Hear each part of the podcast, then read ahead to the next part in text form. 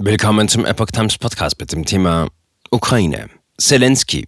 Situation in Borodjanka viel schrecklicher als in Butscha. Ein Artikel von Epoch Times vom 8. April 2022.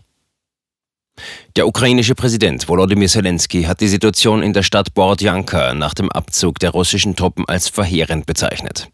Die Lage in der Stadt sei noch viel schrecklicher als im vor wenigen Tagen von der ukrainischen Armee zurückeroberten Stadt Butscha, sagte Zelensky am Donnerstag in einer Videobotschaft an seine Landsleute.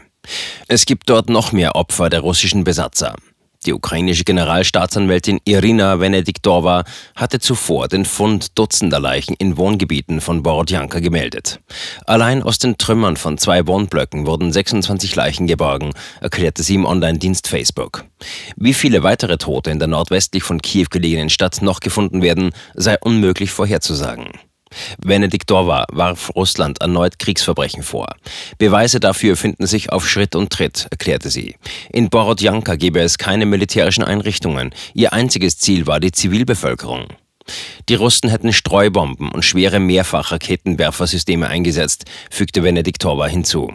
Sie beschuldigte die russischen Streitkräfte, Zivilisten zu töten, zu foltern und zu schlagen, sowie sexuelle Übergriffe zu begehen. Die ukrainischen Behörden würden in Borodjanka Beweise für Russlands Schuld für örtliche und internationale Gerichte sammeln.